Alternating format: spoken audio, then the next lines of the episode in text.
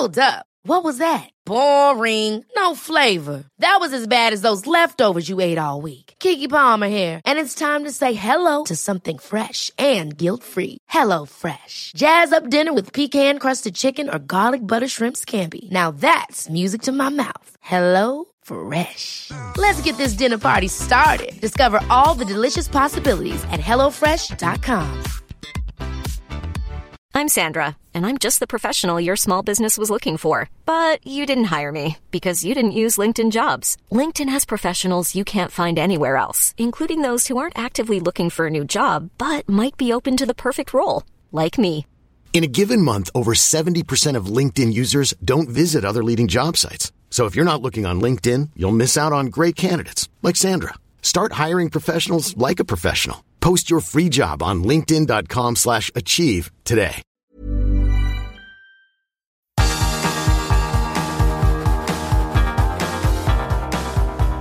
Universo Premier, tu podcast de la Premier League. Con Álvaro Romeo y Manuel Sánchez. Hola, ¿qué tal? Bienvenidos a Universo Premier Masterclass. Reciban un cordial saludo de Álvaro Romeo. El partido de hoy, el partido que vamos a analizar es el Manchester United 0, Chelsea 0. Un encuentro que se ha jugado en un día de perros, que ya nos recuerda que estamos a punto de llegar al invierno, 11 grados y lluvia. Yo creo que ambos equipos llegaban seguramente un poco cansados de la Liga de Campeones, quizá pensando en el próximo partido de Liga de Campeones. Ha habido muchos cambios en la alineación. Ha jugado, por ejemplo, un chico menos habitual, bueno, chico, un veterano ya menos habitual como Juan Mata, hoy de titular en el Manchester United. Y yo creo que eso, que Solskjaer estaba pensando más en eh, los encuentros que vienen que en este en concreto. Es momento de rotar porque, como bien saben, desde ahora hasta mediados de noviembre, cuando haya el, primer- el próximo parón por fútbol de selecciones, esto no va a parar.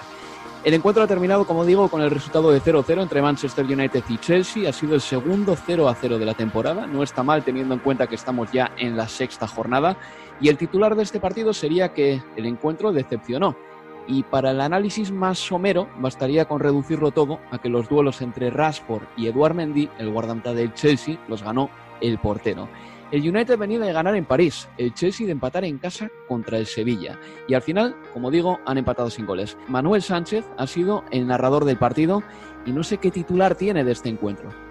Pues el titular te lo he dicho a ti antes de que, de que empezáramos, hola Álvaro, que sería como el típico partido que si no comentas, me- que si no comentara, me hubiera dormido en el, en el sofá de mi casa porque ha sido bastante aburrido en muchas partes y yo creo que ha llegado a su pico o iba creciendo a medida que se acercaban los parones. Creo que ha aumentado un poco el nivel.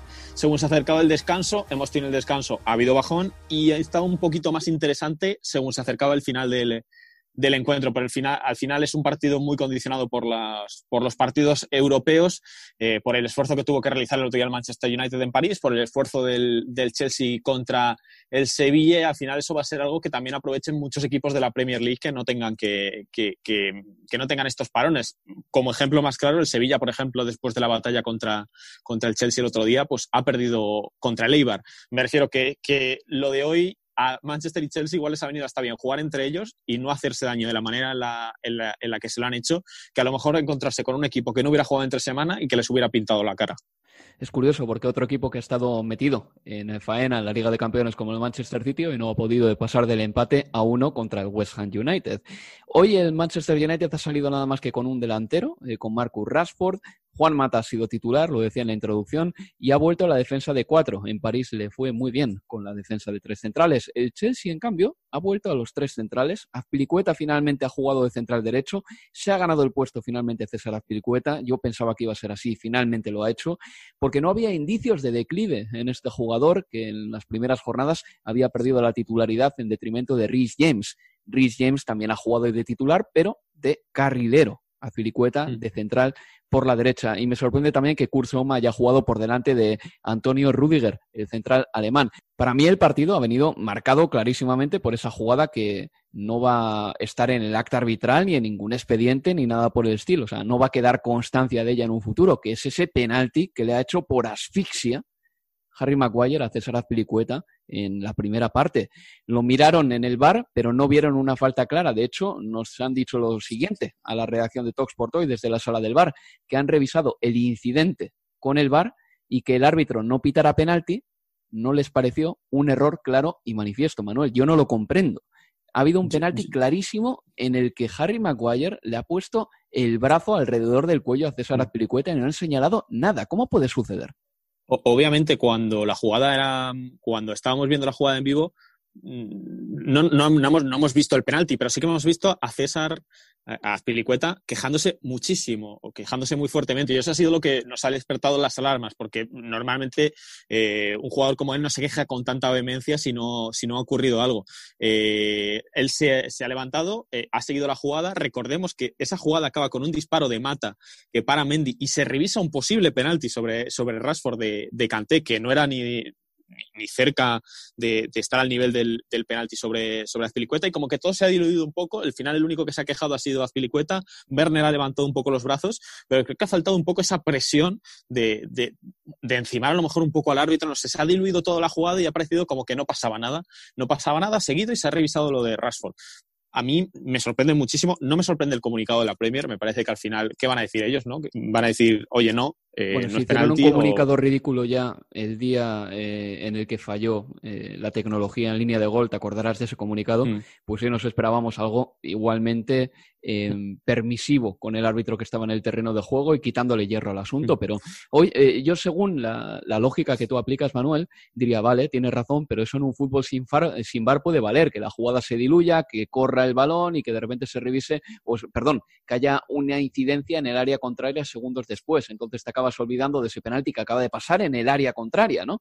Pero si hay VAR, eh, yo creo que quien esté en la sala del bar ahí en Stockley Park, en el suroeste de Londres, tiene que eh, ser absolutamente o estar absolutamente ajeno a la velocidad del juego. Eh, hay que revisar esta jugada y repito una vez más, no entiendo cómo no han podido atisbar que ha habido penalti en una jugada así. Es que, ¿qué es lo siguiente? ¿Dar un puñetazo en la nuez, haz pilicueta? Mm.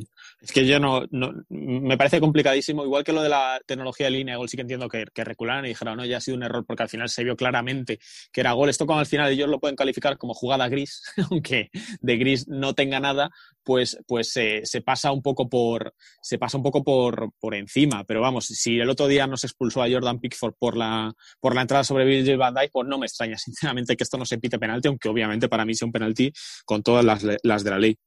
¿Dirías que el 0 a 0 es justo? Porque yo tengo aquí en el em, apartado de oportunidades de gol que el Manchester United ha tenido más. Ha tenido dos en Rashford, eh, un mano a mano que ha eh, decidido mm, definir desde fuera del área, que ha desbaratado muy bien Mendy con la pierna.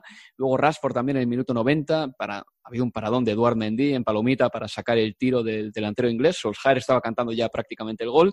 Y otra más de Cavani, entre medias, en el 58, nada más salir al terreno de juego, ha tocado la pelota con el pie, ha salido por el lateral de la red. El Chelsea no ha tenido prácticamente nada. Ha tenido un centro de James al que casi llegan Pulisic y Havertz en el minuto 60 y alguna llegada más con cierto peligro de Timo Werner que no ha sabido definir o no ha sabido irse del central o le han eh, terminado escorando bien pero por oportunidades el United diría que ha merecido más en el día de hoy, porque es que no ha habido paradas eh, no ha habido apenas paradas de David De Gea en el día de hoy. Por lo menos Eduard Mendy sí que ha tenido trabajo.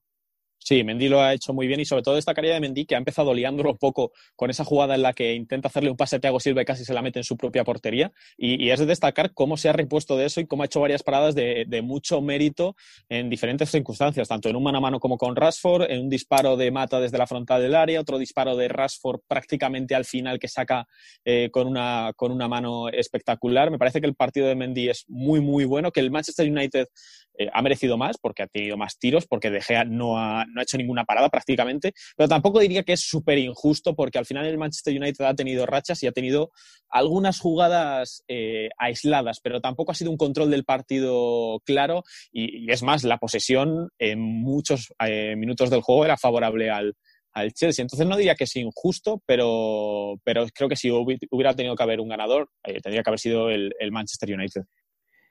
¿Te parece, Manuel, que Eduard Mendy puede ser un guardameta del futuro en el Chelsea, que puede ser el portero que se asiente definitivamente en la portería de los Blues?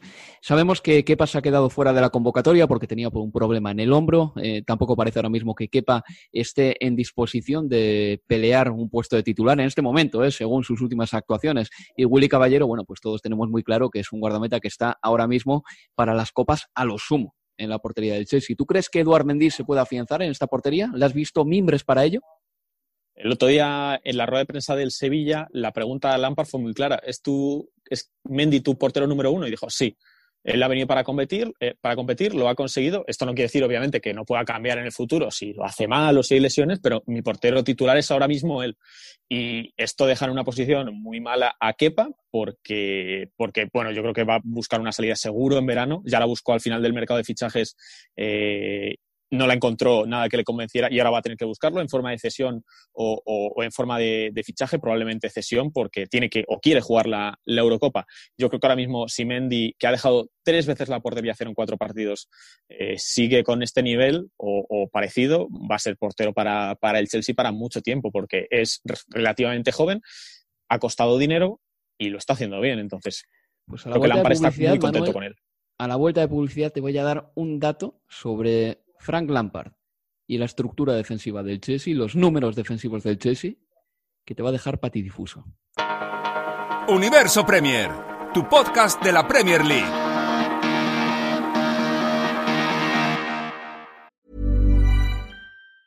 Ever catch yourself eating the same flavorless dinner three days in a row? Dreaming of something better? Well, HelloFresh is your guilt-free dream come true, baby. It's me, Kiki Palmer. Let's wake up those taste buds with hot, juicy pecan crusted chicken or garlic butter shrimp scampi. Mm. Hello Fresh. Stop dreaming of all the delicious possibilities and dig in at HelloFresh.com. Let's get this dinner party started. I'm Sandra, and I'm just the professional your small business was looking for. But you didn't hire me because you didn't use LinkedIn jobs. LinkedIn has professionals you can't find anywhere else, including those who aren't actively looking for a new job but might be open to the perfect role, like me. In a given month, over 70% of LinkedIn users don't visit other leading job sites. So if you're not looking on LinkedIn, you'll miss out on great candidates like Sandra. Start hiring professionals like a professional. Post your free job on linkedin.com slash achieve today. Hey there, it's Michelle Norris. I'm host of a podcast called Your Mama's Kitchen. When I travel, I'm usually looking for a way to find a taste of home when I'm not at home. And one of the things I love to do when I am at home is entertain. And Airbnb allows me to do that. When I was in California recently, I rented a house that had a great kitchen. And when we were sitting around the table, we're all thinking, we're in someone else's house. Someone could be in all of our homes as well. If you have a home, but you're not always at home, you have an Airbnb. Your home might be worth more than you think. Find out how much at airbnb.com/slash host. Aquí continuamos en Universo Premier analizando lo que ha sido este Manchester United 0, Chelsea 0. Le decía yo a Manuel que le iba a dar un dato defensivo sobre el Chelsea. Mira, con Lampard, Manuel, el Chelsea solo ha dejado dos veces su puerta a cero en 22 partidos de liga a domicilio, solo dos nada más. El otro día, curiosamente, contra el Sevilla también dejó su puerta a cero, pero estamos hablando de números de Premier League, ¿vale? Y en Premier League, con Lampard al mando, el Chelsea tiene sus peores números defensivos desde 1992, con 1,5 goles de media encajados. ¿Sabes quién es por casualidad el entrenador que tiene mejores números defensivos con el Chelsea en Premier League en toda la historia de la Premier? Igual lo aciertas. Eh, Mourinho, claro. Casi. Escolari. Escolari. Escolari, sí, era un Chelsea muy zorro ese también en defensa, ¿eh? el de Felipao Escolari. Bueno, pues sí, el Chelsea por lo menos está dejando su portería cero en los últimos partidos y esto siempre tiene que ser positivo. Ahora bien, ¿a qué juega el Chelsea, Manuel? Porque se ha dejado este verano 226 millones de libras y todavía yo no le veo un estilo claro. Por lo menos, mira, con Conte había un estilo definidísimo y además que funcionaba de maravilla desde que introdujo lo de los tres centrales. Con Mauricio Sarri, bueno, se hablaba de Sarri Ball, se decía que era aburrido, pero el Chelsea sí que tenía un estilo y un estilo que, por cierto, le dio para ganar títulos. Pero con Frank Lampard, entre comillas, el niño bonito de la afición del Chelsea, al que le han dado una inversión alucinante, ¿a qué juega este Chelsea? Es un equipo que no penetra por banda bien, es un equipo que por el centro hay un embudo tremendo con Havertz y con Timo Werner hasta el punto de que Lampard les ha tenido que retirar en la segunda mitad porque no había hecho nada. Y si te digo la verdad, si no le sacas partido a Werner y a Havertz, puede que el problema sea tuyo. ¿A qué juega el Chelsea en este momento? Porque no defiende muy bien, tampoco en ataque es excesivamente osado y hay jugadores ahora mismo a los que les está sacando poco rendimiento. Hablo de los dos alemanes, te hablo de Mason Mount, que hoy, ha sido suplente, Hudson Odoi ha desaparecido por completo. ¿A qué juega el Chelsea? Hakim Fille, que es otro de los, ¿Otro? de los casos muy bastante sangrante porque es el tío que más lleva en Londres de todos estos. A, a le vimos desde la temporada pasada. Ya en Londres que como estaba ya fichado desde enero, él venía a Londres, pasaba tiempo en Londres, entonces eh, estaba como un poco ya, bueno, un poco más en la, en la dinámica del equipo y, es un jugador que, es verdad que tuvo una pequeña lesión al principio de temporada, pero ahora está, pero ahora está entrando muy poco en los planes, del, en los planes del, de Fran Lampard, disputando minutos prácticamente, bueno, entre comillas, de la basura. A mí me sorprende muchísimo lo de Timo Werner porque no está se le ve muy aislado, muy desconectado del juego. El otro día estuvo muy mal, cada vez que le mandaban un balón en largo no era capaz de controlar. Hoy la única que ha tenido prácticamente ha sido incapaz de controlarla también y la otra que ha tenido, que ha tenido que encarar a Víctor Lindelof, estaba tan enfocado, tan concentrado en hacerlo bien él, en intentar tirar el uno más uno, el uno contra uno, perdón, que tenía a Christian Pulisic al lado libre y no lo ha visto porque se ha se ha enfocado en regatear y en hacerle la jugada y, ha fallado. Y un poco con, con Havertz lo mismo. Es un jugador que creo que aún no ha encontrado su, lugar en el terreno de juego. Deambula un poco por la media punta, pero aún no tiene claro cuál es su, cuál es su función. Al final, la mayor parte del, partido, sobre todo en la primera parte, que es cuando ha estado algo más participativo, se ha dedicado a, bajar paredes, a tirar paredes que tampoco llevaban ningún tipo, ningún tipo de peligro. Yo creo sinceramente que Lampard Mm, se mantiene en el Chelsea, se va a mantener más tiempo del que quizá debería por la figura que es y por la leyenda que es, pero no, está, no me está dando la sensación de ser un entrenador que sea capaz de llevar a este Chelsea a, a, conquistar títulos y a ser un grandísimo equipo. No, estoy de acuerdo contigo. Mira, es que el año pasado, eh, esto ya lo he dicho anteriormente, pero el año pasado con él había manga ancha, pues porque el Chelsea no había podido fichar. Ahora bien, el Chelsea tenía un muy buen equipo también. Y esta temporada ya la manga ancha no le va a durar tanto tiempo. Yo creo que le puede venir medianamente bien que no juegue con público el Chelsea ahora mismo, porque imagino que Stanford Bridge, que es un campo exigente, tampoco aceptaría otra mala temporada del Chelsea, pero de momento el Chelsea no está haciendo una buena temporada, no está jugando bien y me da la sensación sobre todo de que no ha impuesto un estilo todavía. Es que el Sarri Ball, que podía aburrir a la grada de Stanford Bridge, aunque sea, tenía unas ideas claras, eh, había una una querencia por jugar el balón, por abrirlo a banda, un poco lento a veces, pues seguramente sí. Que se criticaba la posición de Jorginho eh, como medio centro único con Kanté lanzado un poquito hacia la derecha, pues seguramente también. Pero por lo menos ese Chelsea, reitero una vez más, eh, tenía un plan y no cambiaba tanto, pero es que Frank Lampard pasa de dos a tres centrales, em, las bandas han dejado de existir, eh, y yo creo que esto tiene que cambiar rápido porque ahora mismo Liga de Campeones tiene un grupo medianamente fácil, pero cuando se tenga que eh, mirar de frente a frente con los buenos equipos europeos lo puede pasar mal. En fin, pasamos al Manchester United, si te parece, Manuel, porque yo creo que ha hecho un encuentro intentando sorprender al Chelsea con esa alineación de Solskjaer, con Mata de titular, por ejemplo, con James también, otro chico que juega cada vez menos, pero al final cuando Solskjaer ha dicho tengo que ganar el partido, ha sacado a Pogba y a Cavani, ha sacado ahí a los... Eh, eh, a las grandes figuras para intentar ganarlo y casi le ha dado tiempo, pero al final no lo ha conseguido porque Eduard Mendy ha parado los tiros de Marcus Rashford. Sí, ha sacrificado un poco su banda derecha en el sentido de, defender, porque cada vez que Ben Chilwell recibía la pelota, tenía mucho campo por delante porque solo le defendía, porque, porque Bambisaka en este caso tenía que hacerse cargo de él y, de, y, del extremo, porque Mata no está para hacer esas ayudas en defensa y tenía que, tenía que venir Scott McTominay desde el centro del campo. Pogba lo ha hecho muy bien cuando ha salido, creo que le ha dado un poco de presencia en el centro del campo y Cavani ha hecho justamente lo que se espera de, de Cavani. Ha tocado tres veces el balón, la primera ha sido a los cinco segundos de entrar con un remate con la con la, rozándolo prácticamente con la bota, que casi acaba dentro de la portería de Mendy. Ha, ha, tenido un centro que, que, ha atrapado Mendy y luego le ha tocado una vez más, creo que en un, en un, intento, en un intento de remate que le saca a Thiago Silva, que iba probablemente, probablemente a gol. Creo que ese es el Cavani que, que ficha el Manchester United y el que necesita. El tío que te sale para 15, 20 minutos, toca dos balones, pero son dos disparos a puerta. Me parece que eso va a ser muy interesante, esa, esa, esa incorporación de Cavani, y, y es que es eso exactamente lo que se le pide. Yo creo que va a aportar, ¿eh? porque el Manchester United no tiene un delantero centro claro. Eh, tiene, el año pasado le fue muy bien, sobre todo en el último tercio de la temporada, con Martial, con Greenwood, con Greenwood y con Rashford ahí arriba, pero un delantero centro de verdad le va a venir de maravilla y además yo creo que Cavani además está a la altura. Está mirando hoy los datos desde su debut en Europa en 2007, en marzo de 2007 con el Palermo.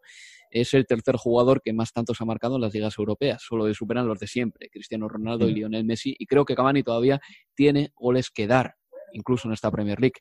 Un jugador que no está jugando es Van de Beek, Donny Van de Beek. Eh, parece que para él todavía no hay posición. Voy a hacer una analogía eh, que se salta un país, que es la de Griezmann en el Barcelona. Yo creo que con Van de Beek todavía no han encontrado esa posición para este futbolista, que es muy buen jugador. Pero, Manuel, yo aquí te digo una cosa.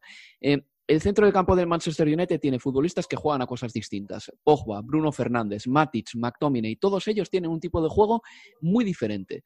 Y creo que a Van de Beek le pasa exactamente lo mismo. Van de Beek brilló precisamente en un buen ecosistema en el que todos los jugadores jugaban a lo mismo. Pero es que en el Manchester United se ha encontrado con futbolistas de muy distinta índole que juegan a cosas diferentes en el centro del campo.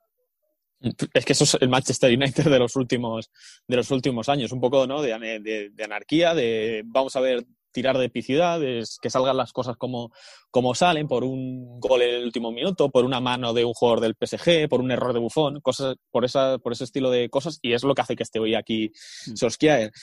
Coincidiendo con, contigo con lo de que Van de Beek quizá no tenga la posición en el, en el centro del campo y, diciendo Solskjaer el otro día que quizá le quería un poco más para la posición de Pogba como media punta, yo creo que sea como fuere, tiene que darle minutos Solskjaer, de, de la manera que sea, aunque quizá juegue de medio centro o le meta en la media punta y, y, pruebe algún tipo de experimento, pero todo lo que sea que Van de Beek no juegue es perjudicial para, para el Manchester United. Hoy le veíamos cuando ha entrado Mason Greenwood al terreno de juego, cuando se estaba quitando, cambiando de ropa, la cara de Van de Beek. La carita era un poema, ¿eh? Era, era, terrible. Entonces, eh, no sé qué estamos más cerca, que, que, que Solskjaer le empieza a dar minutos sea donde sea, o que la gente de Van de Beek empieza a rajarlo otra vez. Pues sí, en fin, que el encuentro, como digo, ha concluido con este decepcionante empate. El Chelsea va a quedar con nueve puntos en la clasificación después de seis partidos, es poco, y el Manchester United tiene siete puntos después de cinco partidos y, por cierto, encadena su peor racha sin ganar en casa en toda la historia de la Premier League. Son cinco partidos sin ganar. Ahí tienen. Bueno, Manuel Sánchez, muchas gracias. ¿eh? Muchas gracias, Álvaro. Bueno, nos escuchamos pronto y yo, antes de despedirme, me gustaría dedicarle este programa a mi mamá Marichu, la mujer de Ratia más bella del mundo, que nos ha dejado. Descansa en paz, mamá. Agur, agur, agur. Y a todos ustedes, oyentes, escúchenos el jueves en Universo Premier, ¿vale? Hasta la próxima.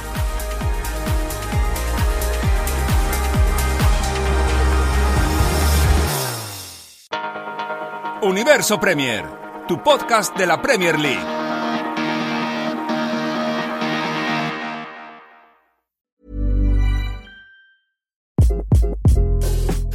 This is Craig Robinson from Ways to Win, and support for this podcast comes from Invesco QQQ. The future isn't scary, not realizing its potential, however, could be. Just like on the recruiting trail, I've seen potential come in many forms as a coach. Learn more at Invesco.com slash QQQ. Let's rethink possibility. Investco Distributors, Inc. Ever catch yourself eating the same flavorless dinner three days in a row? Dreaming of something better? Well, HelloFresh is your guilt-free dream come true, baby. It's me, Kiki Palmer. Let's wake up those taste buds with hot, juicy pecan-crusted chicken or garlic butter shrimp scampi. Mm. Hello Fresh. Stop dreaming of all the delicious possibilities and dig in at HelloFresh.com. Let's get this dinner party started.